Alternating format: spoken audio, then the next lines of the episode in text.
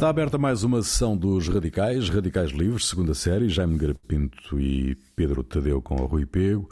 Sejam muito bem-vindos. Passam 450 anos sobre a Batalha de Lepanto, um combate naval entre uma esquadra da Liga Santa, uma aliança que juntou a República de Veneza, o Reino de Espanha, Cavaleiros de Malta e Estados Pontifícios, e a armada do Império Otomano.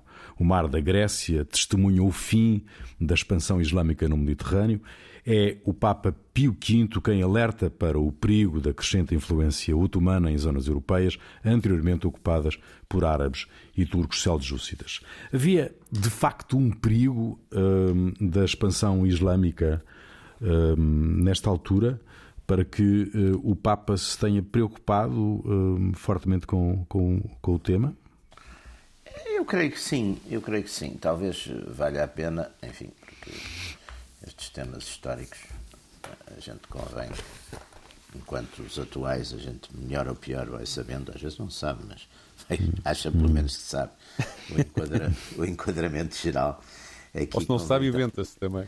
sim, não, não, aliás, o que é ótimo é que as pessoas que não sabem falam com uma autoridade quase maior que as que sabem alguma coisa. Exatamente. É quase como se diz no, quando se diz no, no mundo das intelligence, diz-se quem sabe quem, quem não sabe fala e, e quem, e quem, e quem fala não sabe.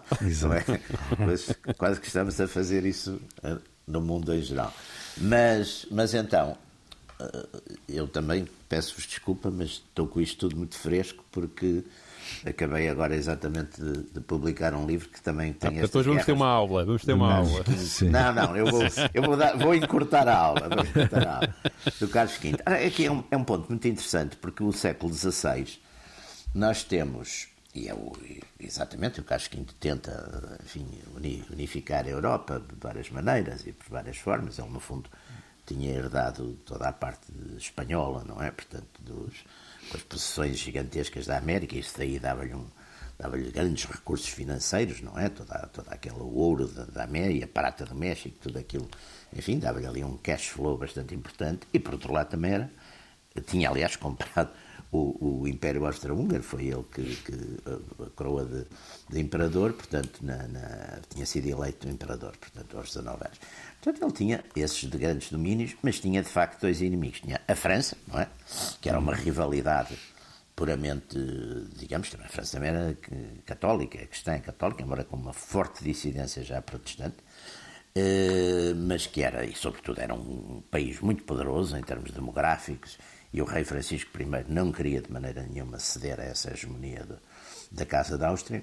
E depois tinha exatamente mais dois inimigos muito importantes, que eram os turcos e os protestantes. Ora bem, isto foi-se, mais ou menos, Carlos V foi gerindo essas, essas guerras, mas em 1571, precisamente este ano que estamos a falar, os turcos avançam e tomam Chipre. E a tomada de Chipre foi uma coisa que alertou muito, porque, por várias coisas.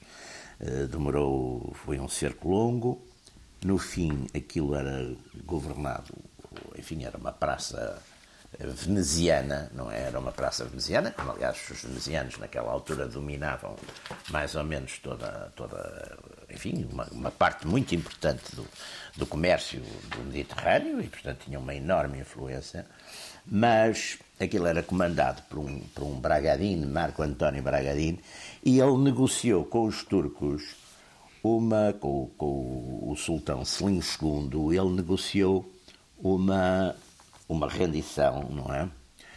Uh, portanto, de Famagusta, e, mas com condições, enfim, como se negociavam muitas vezes, que a, guarnição poderia sair, a população também poderia, etc. Só que os turcos não cumpriram nada disso e o desgraçado, além de lhe cortarem o nariz e as orelhas, fizeram uma coisa que os turcos gostavam muito de fazer, quer dizer, que era o, o tirar a pele, não é? Era o, hum. o, tiraram a pele ao desgraçado ainda em vida e, portanto, morreu disso, não é? Portanto, foi uma coisa com grande. e massacraram imensa gente. Isso causou um grande alarme. Enfim, na cristandade, o Paulo, o Papa Pio V lá fez o seu apelo e, de facto, a esse apelo vieram sobretudo os espanhóis, na altura eram governados, era Filipe II, que estava no poder, E, portanto, isto passou-se em maio, se não estou em erro, em maio de 71. Portanto, a, a, a, grande, a grande armada turca lá avançou, comandada por um Ali Pasha. Ali Pasha. Era, era mais numerosa, tinha mais de 300 de galeras, não é? Aquilo eram, é, é, é, é, remos, estamos a falar de remos. Ou melhor, também tinham velas, mas aqui estão a funcionar em, em remos. O que fazia, que aliás foi uma coisa usada pelos, pelos romanos, os romanos, os romanos não tinham grandes habilidades no mar e transformaram e transformaram as, as batalhas com os cartagineses em, em batalhas terrestres no mar, ou seja, faziam a abordagem, não é? Faziam a abordagem. E a Batalha de Lepanto é exatamente uma batalha nesse género. Há uma espécie de abordagem geral, não é? Os, a esquadra católica da, da Santa Liga é comandada pelo, pelo Dom João da Áustria, tinha na altura 22 anos, que era filho bastardo do, do Imperador Carlos V, foi aliás o único, além de Filipe II, que era eh, que foi uma. Ele teve. O Carlos V enviou de Dona Isabel de Portugal e depois teve um caso com uma senhora ali da. penso que era da, da, da Baviera, uma jovem, uma jovem muito jovem. Uh, e teve este filho, que era o comandante, e portanto. E há uma coisa muito interessante, e acabo aqui, porque acho que é, um, é, um, é uma. E, e vou recomendar um livro um livro que não é o meu, é, uhum. é, um romance, é um romance chamado La Armada, que eu não sei se está traduzido em português, mas é um romance muito interessante, porque é uma história exatamente da Batalha de Lepanto.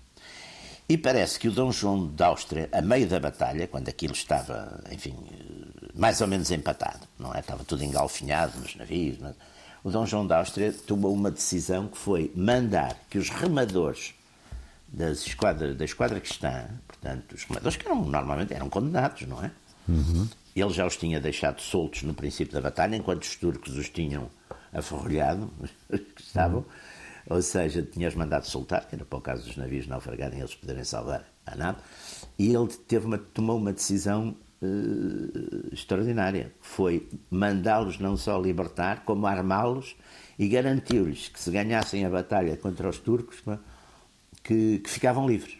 Epá, os tipos devem ter ficado com umas ganas. Exatamente. E, portanto, foram uns milhares de homens. O Marquês de Santa Cruz, que era, enfim, era o expert e era o, era o segundo comandante, não queria, e os oficiais não queriam, achavam aquilo uma coisa contra as regras todas, armários.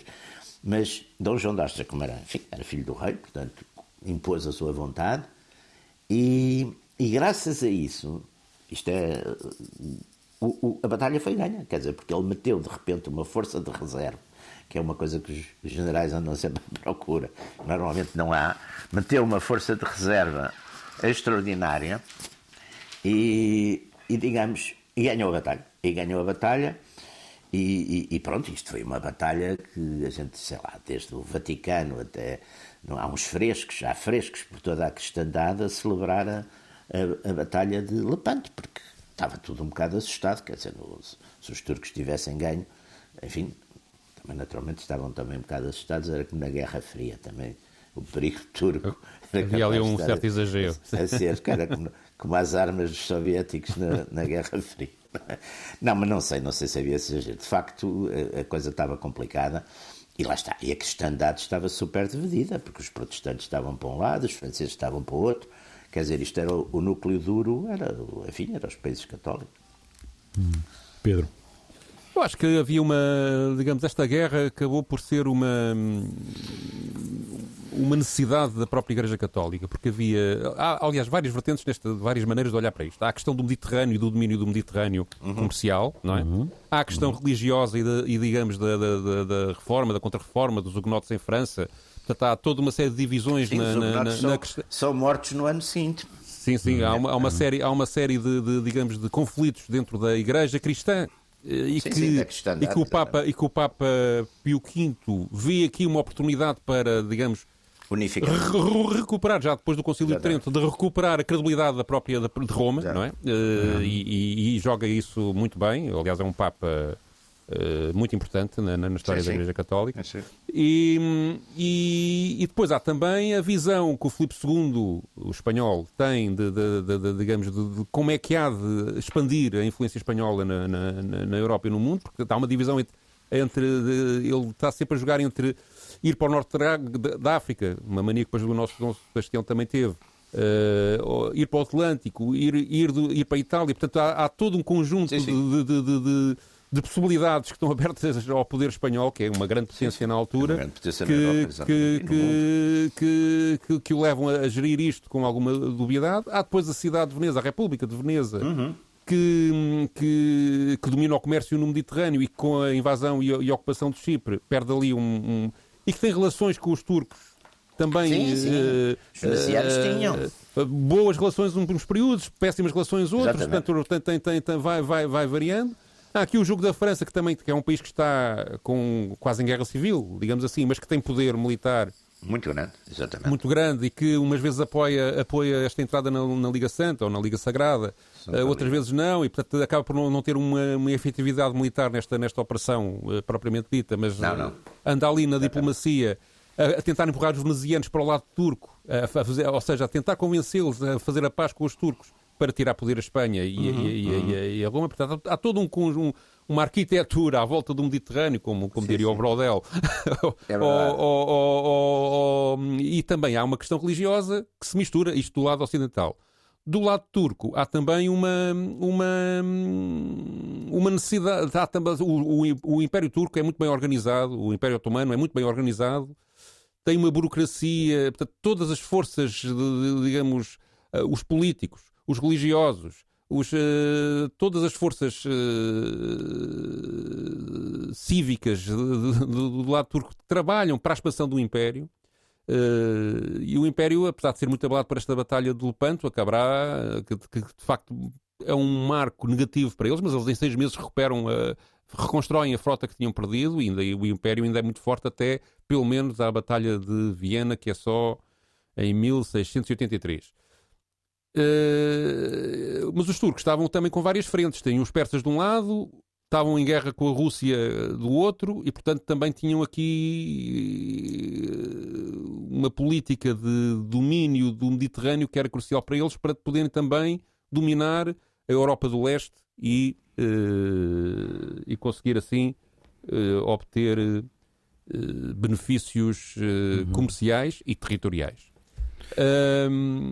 Parece-me também que há duas figuras, há uma figura do lado do lado do lado turco que é que é importante, que é o além do comandante militar, o Ali Pasha que, que sai derrotado, mas que é este sultão o Selim II, que aliás é sultão um bocado por acaso, porque o pai, quem estava na linha de sucessão era um dos irmãos dele que morre por doença, o pai matou outro irmão, Há também um, outro irmão que se suicida, portanto ele chega ao poder já com. com, com e que não era, digamos, um, um sultão muito com, não, era, era um poeta, gostava de artistas, dava-se muito ao deboche, enfim, tinha, não era bem um, um líder militar, mas vivia uhum. uma encruzilhada em que, digamos, era uma tradição os, eh, os era uma tradição os uh, sultãos quando, quando chegavam ao poder uh, imediatamente conquistarem qualquer coisa. Pedro, uh, mas uh,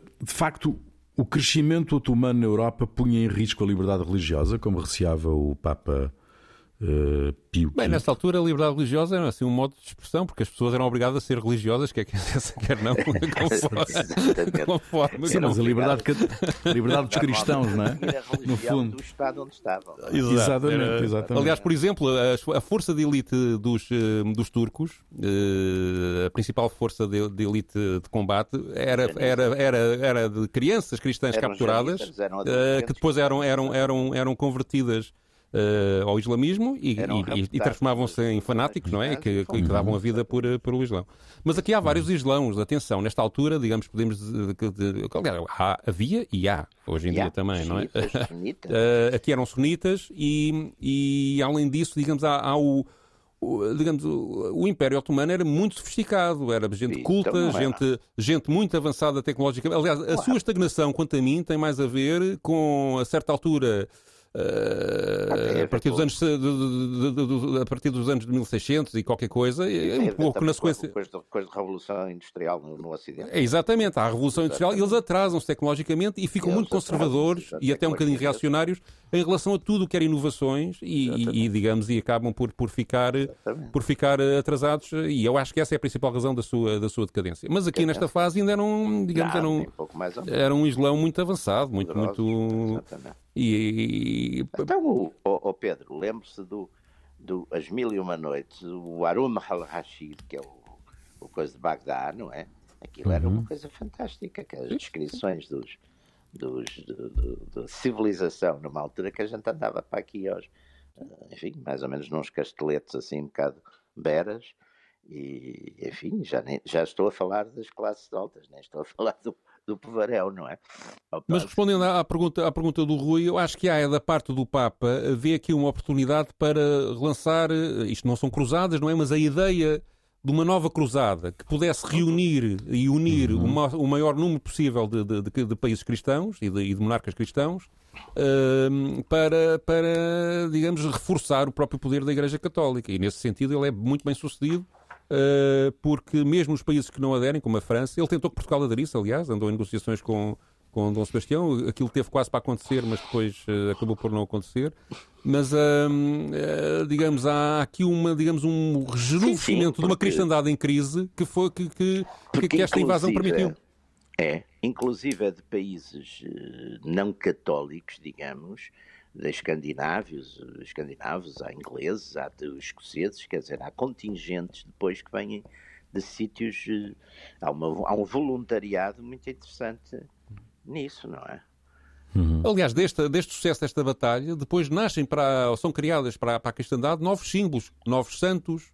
Nove, uh, o, o, o, é qual, foi, qual foi exatamente o impacto desta batalha no, no, aquela, para os católicos? A Virgem Maria é uma figura muito importante em toda esta batalha. Sim, e, Nossa Senhora do Rosário, aquela, não estou em erro. É... Sim, Nossa Senhora do Rosário. É a Nossa Senhora de, de, de, do Nossa Rosário. Senhora do Rosário, por exemplo, vem. Sim, sim. E a Nossa Senhora das Vitórias, que é o... Que é o Exatamente. E é muito curioso, porque o Papa na ladainha de Nossa Senhora, junta mais uma, enfim, uma, uma, uma invocação que é Auxilium Christianorum, portanto, auxílio dos cristãos, que eu, toda a vida, nas ladinhas de Nossa Senhora, me lembro de ouvir dizer, e foi, foi, junto, foi, foi acrescentada nesta altura. Sim, e o próprio Papa, eh, depois, eh, quando, quando recebe a notícia da vitória do, do, do Lepanto, da, da batalha, uhum. e, e, das circunstâncias sim, sim, em que ela, é uma, em que ela, é em que ela, em que ela é tomada, transforma logo aquilo num fenómeno religioso, agradece a Deus e, claro. e digamos, atribui àquilo um ar, um, digamos, uma, aliás, um mito que é os, os turcos assustaram-se porque no céu apareceu uma Nossa Senhora. Uh, portanto, há toda a criação de um, de um, de um contexto pois mitológico assim, mas, que faz com que esta batalha tenha um grande significado ainda hoje para os católicos. Aliás, creio que o Papa João Paulo II se referia a ela em várias. Em várias ainda hoje se comemora várias, o Sim, 7 de outubro, não é? Vamos lá ver, a, a, a Polónia por exemplo, não é nesta, nesta batalha, mas eh, mais ou menos um século depois, são os polacos, o João Sobieski, que salvam Viena, não é? uhum. é? No, no, que está assediada pelos turcos, e são eles que aparecem exatamente à última da hora, não é? é a salvar, a salvar o. A salvar Viena, que está cerca, cercada pelos turcos.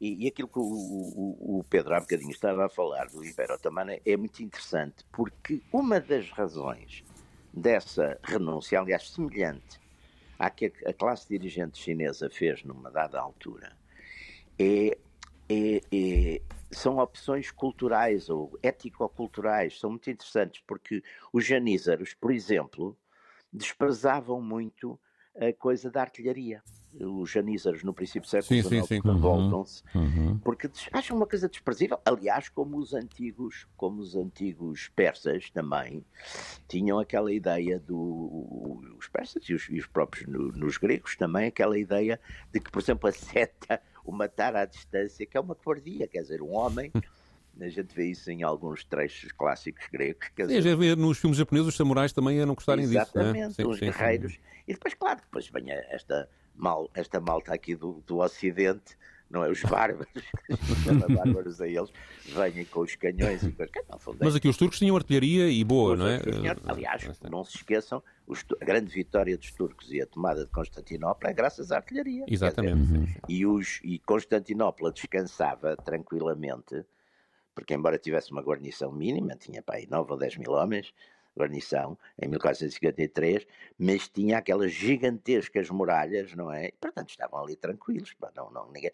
Ora, os turcos levaram aqueles canhões que eles, aliás, fabricaram-nos no, no terreno, nem foram os turcos, foram, olha lá está, foram, foram, foram, foram cristãos vendidos ao, ao ouro de, o ouro do sultão, não é, que, que fabricaram esses canhões e que foram decisivos, não é? Portanto, mas nesta altura não, nesta altura os turcos estavam estavam na ofensiva. Aliás, há uma coisa interessante também, que já agora, porque faz parte da história de Portugal, é importante chamar a atenção. Uma das razões que leva o Dom Sebastião à expedição da África é a questão dos turcos estarem na Guerra Civil de Marrocos, os turcos terem, estarem a intervir de um dos lados, porque também aí era um bocadinho, um, digamos, um, um, um, aquilo era um feudo, digamos, era uma área, Portugal era um poder regional, e, portanto, a ideia de deixar os turcos entrar ali aliados a um dos, dos contendores da, da, da, da, luta, da luta da batalha, que está na Batalha dos Três Reis, não é? Os Três Reis que morreram todos, não é? Os Três Reis. O, o, o, portanto, em, em, é essa vinda dos turcos para, para aí. Portanto, os turcos, apesar de tudo, e os turcos, nesta altura, por exemplo, tinham conquistado a Hungria já, e só, e só foi retomada bastante mais tarde. Sim, eles Ou estavam seja... em três frentes: estavam na Pérsia, que é os, os grandes rivais deles nesta altura, no, sim, sim. daquele lado, uhum. na, no leste da Europa, em combate direto com a Rússia. E, e, depois tentaram, tentaram aqui dominar o Mediterrâneo. O Mediterrâneo, é. Uma das razões que eu estava a apontar, eh, que eu não hum. desenvolvi há bocadinho, que é a, a história do, do, do, do sultão, do, do Selim II ele de facto tinha, ele tinha necessidade eh, de. Porque depois há, eh, como ele foi um, ele foi um sultão por acaso, digamos assim, porque, porque, como eu expliquei há bocadinho, mas ele tinha necessidade de provar que era, que era um chefe militar. E portanto, uma das razões para esta invasão em Chipre é, tem, tem, tem, tem também a ver sim, com sim. isso. Ele, aliás, todos os sultãos, eh, quando, eram, quando tomavam posse, imediatamente conquistavam qualquer coisa para se afirmar internamente eh, uhum. na política interna tu do, trazes, do Tu trazes, Pedro, de resto, uma, uma, eh, uma declaração de um professor catedrático francês uhum. sobre a importância para os otomanos de, de, da invasão de Chipre. Sim, é uma declaração à Rádio Europa 1, de, feita em 2019, do professor catedrático Jean-François Solnon, que é autor do livro O Império Otomano e a Europa, e que neste programa de história desta rádio, que é apresentado por Franco Ferran e é semanal, eh, explica as razões dos otomanos para invadirem o Chipre. E uma das razões eh, que, ele, que ele apresenta tem a ver com um judeu português que era amigo do sultão Selim II, que eu achei curioso. Há sempre um português amigo há sempre de um, um poderoso, não é? Tudo. Há, há sim, sempre, sempre, sempre, Era um Oliveira da... Oliveira da Figueira. Vamos ouvir. Chypre, c'est une île extrêmement prospère qui est de, sous domination vénitienne d'ailleurs et qui fournit à Venise du vin, du sel, du sucre. Donc c'est une île qui est un foyer, si vous voulez, de, de richesse pour la Sérénissime. Este Chipre é uma ilha extremamente próspera que está sob domínio veneziano e que fornece a Veneza vinho, sal, açúcar. Portanto, é uma ilha que é uma entrada de riqueza para a Sereníssima. Ora, Chipre é uma ilha povoada por corsários. Talvez devesse mesmo dizer-se por piratas cristãos que atacavam os navios mercantes otomanos e especialmente que atacavam os navios que transportavam os peregrinos que faziam o Hajj, isto é, os peregrinos que iam a Meca e Medina. Portanto, há insegurança para os turcos no Mediterrâneo Oriental. Esta é uma situação simétrica daquela que os cristãos conhecem com os berberes no Mediterrâneo Ocidental. Consequentemente, há da parte de Selim II a vontade de pôr os pés em Chipre. Não, como às vezes ouvimos dizer, por causa da sua produção de de vinho, na medida em que Selim II tem uma alcunha, um cognome. Falei há pouco de Salomão o Magnífico e este foi chamado de Selim o Bêbado. Mas uh, vamos deixar isso de lado. Algumas coisas extremamente interessantes. Há, por isso, o desejo do sultão de se manifestar um golpe de brilhantismo, há a vontade também de se livrar destes piratas cristãos, mas há ainda algo mais importante: é que entre os favoritos de Selim II Havia um homem curioso, um judeu português, que se chamava José Nassi. Em Portugal, o nome dele era João Miquet. Também era um companheiro de deboche do sultão, temos de admitir. O sonho de José Nassi era criar uma pátria para os judeus. Era uma espécie de precursor do sionismo. Foram-lhe dadas ilhas otomanas no arquipélago do Mar Egeu. Ele até tinha recebido um empréstimo para estabelecer judeus, um colonato judeu, na Palestina. E a ideia deste José Nassi era fazer de Chipre, mais uma vez, uma casa judaica onde poderiam viver graças à presença dos judeus de Istambul e de outros lugares. Portanto, ele já se via rei de Chipre e as tropas otomanas, com efeito, desembarcaram em Limassol, onde fizeram a conquista da principal cidade, Nicósia. Foi um cerco que foi bastante longo e então dirigiram-se à última cidade na costa leste de Chipre, ou seja, Famagusta. E lá estamos nós, em 1571, entre o mês de maio e o mês de julho, e nessa altura, no Ocidente, na cristandade, o Papa Pio V vai preparar o que se pode chamar de uma nova cruzada. Et puis, il, s'adresse ensuite à la dernière ville sur la côte est de Chypre, c'est-à-dire Famagoust. Et là, là, nous sommes en 1571, entre le mois de mai et le mois de juillet. Et à ce moment-là, eh bien, euh, en Occident, dans la chrétienté, le pape Pie V va préparer ce qu'on peut bien appeler une nouvelle croisade. Uh, uma nova cruzada, mas que não, não, não teve o apoio de toda a cristandade, não é? Uh, houve, houve muita gente que ficou de fora, não é? Houve muitos, então, muitos ficaram os, os, a cristandade nesta altura, também não podemos esquecer que a partir dos anos 20. Sim, Inglaterra era protestante, não é? Já estava. E não, estavam ali os alemães, quase tudo, uma parte dos príncipes alemães eram exatamente protestantes.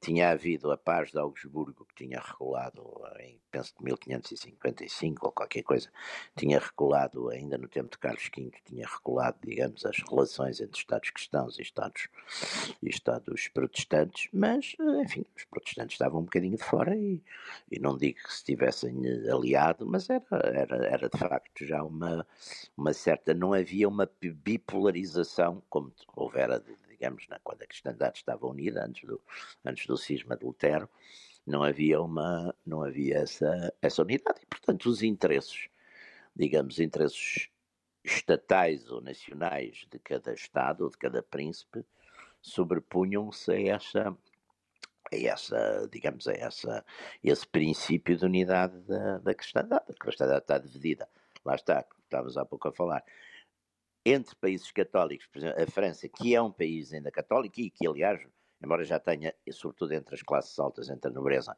uma percentagem fortíssima de, de, de, de protestantes, não é?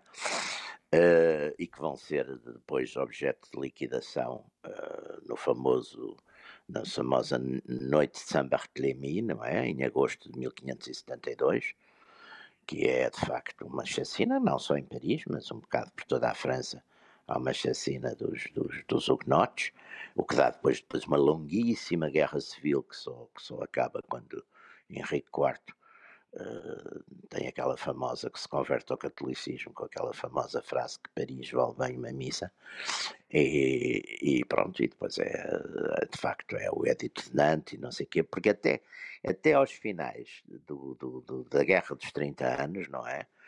Normalmente o, o, a religião da terra era a religião do príncipe, ou seja, em países que o rei era católico ou em países que o príncipe ou o rei era protestante, a população, em princípio, tinha que seguir isto. Depois da Guerra dos 30 anos, é que de facto eh, passou a haver, e é isso para mim o nascimento do Estado moderno e do, e do, e do laicismo do Estado moderno, ou seja, cada um pode praticar a sua, a sua religião, desde que seja leal ao príncipe, ou seja, um protestante leal ao rei de França, que é católico, pode perfeitamente praticar o culto. Portanto, é claro que depois o, o Luís XIV mexeu um bocado nisso, porque aboliu o, Edito de Nantes e isso levou, olha, levou os protestantes, os hugonotes, muitos a irem para a África do Sul, por exemplo, nessa Sim. altura. Sim. É, é, portanto, essa, esses, esses fatores, eu acho que é uma época muito interessante porque é uma época de grande mobilização, de, de, diferentes mobilizações e diferentes motores da ação humana, da ação dos príncipes, da ação dos povos, da ação. É, é muito interessante, é muito interessante. Não, e, é, e esta questão do. Nós muitas vezes temos uma certa tendência para ignorar a, a importância do Império Otomano, não é? Porque sim, sim, ficamos envolvidos nesta questão da Península Ibérica que dominava quando começaram as descobertas, depois sim, damos sim. importância à França, à Inglaterra, à Itália, às, às, às várias cidades-estado, digamos sim, assim, Mas, uh, mas de facto a importância do Império Otomano é, é enorme e é, estende-se é, até ao século XX, não é? É uma coisa. Aliás, porque também para um fator que também é muito interessante, é que de facto havia uma certa tolerância religiosa no Império Otomano Uhum. Uh, o que permitia, aliás, os judeus, por exemplo, eram relativamente até bastante tolerados. Aliás, o nosso rei Dom Manuel I tinha uma rede de espiões. No tempo dele havia uma rede de espiões uh, judeus com comunidades judaicas no Império Otomano que eram muito importantes, porque, por exemplo, eles avisavam Lisboa quando se estava a preparar, normalmente naquele tempo demorava bastante tempo, uma esquadra antes de sair, Sim.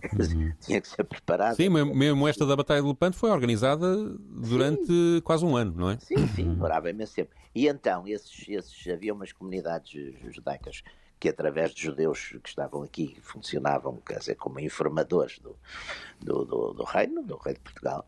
E há, e há coisas muito interessantes, porque aqui há anos, foi aqui há uns 20 anos ou 30, um colóquio qualquer organizado, não estou em erro pela, pela Gulbenkian, numa coisa qualquer. E há umas atas desse colóquio que são interessantíssimas, porque numa dada altura há uma, há uma discussão porque há um desses que manda poucas informações de pouca qualidade. Então, o, o, aqui o coisa assim, é pá, você pouco, pouco está a receber, está a mandar, está a informar muito pouco. Está a trabalhar pouco. está a trabalhar pouco. Aqui este Joseph Nassi, que, que, que, o, que o nosso historiador francês há bocado falou, o João Miqués, hum. em português, não era espião, era mesmo um tipo que fugiu à Inquisição sim, sim, sim. portuguesa, né?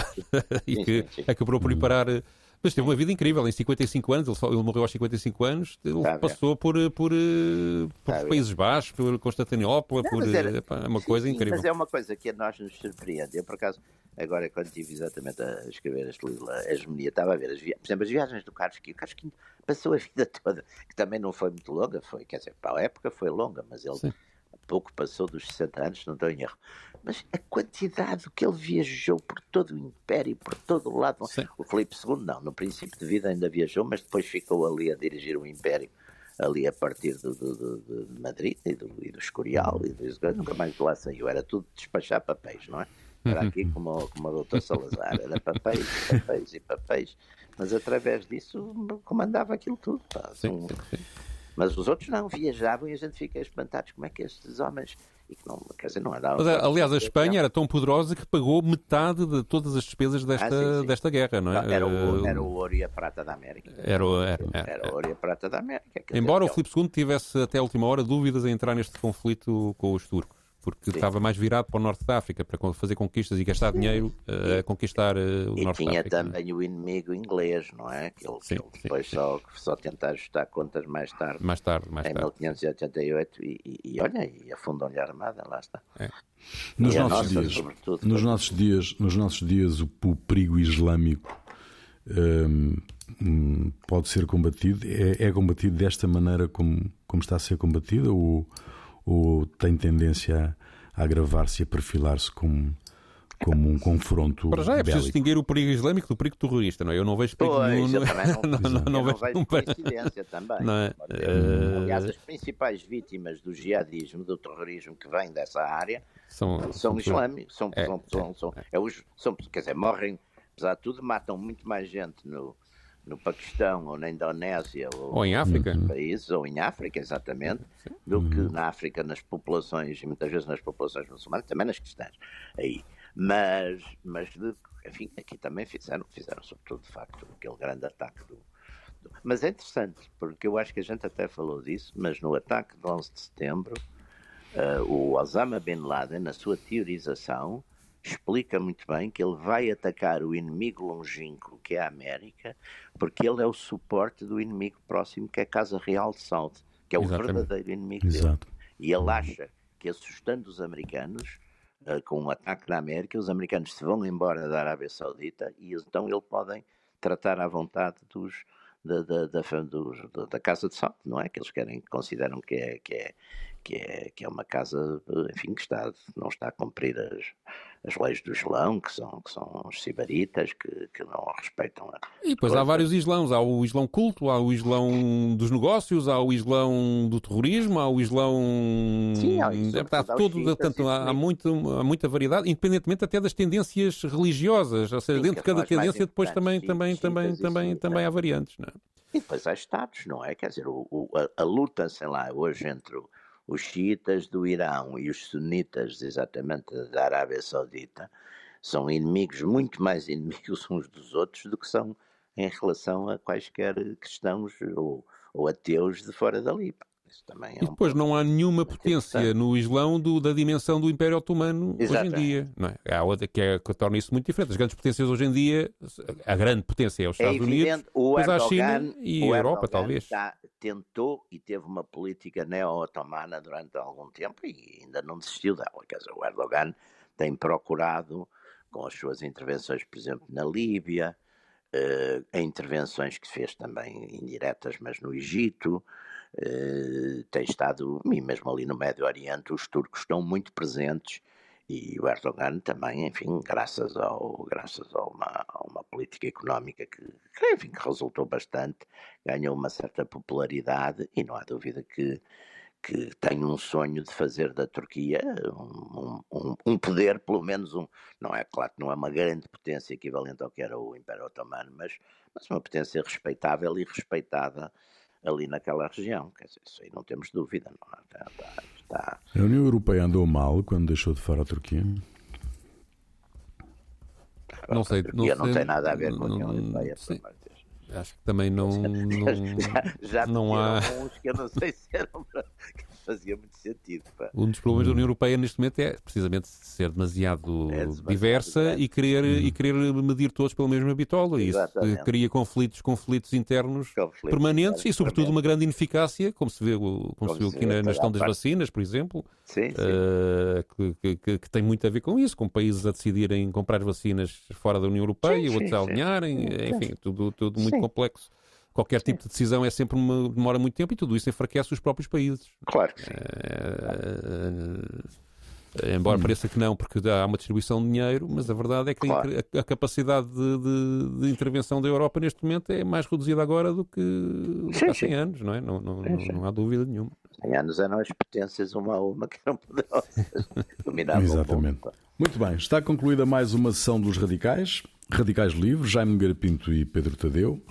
Pedro, trazes para o final desta emissão uma música um, que foste uh, que é uma versão uh, de um regimento militar argentino. É, pá. Como é. é que é?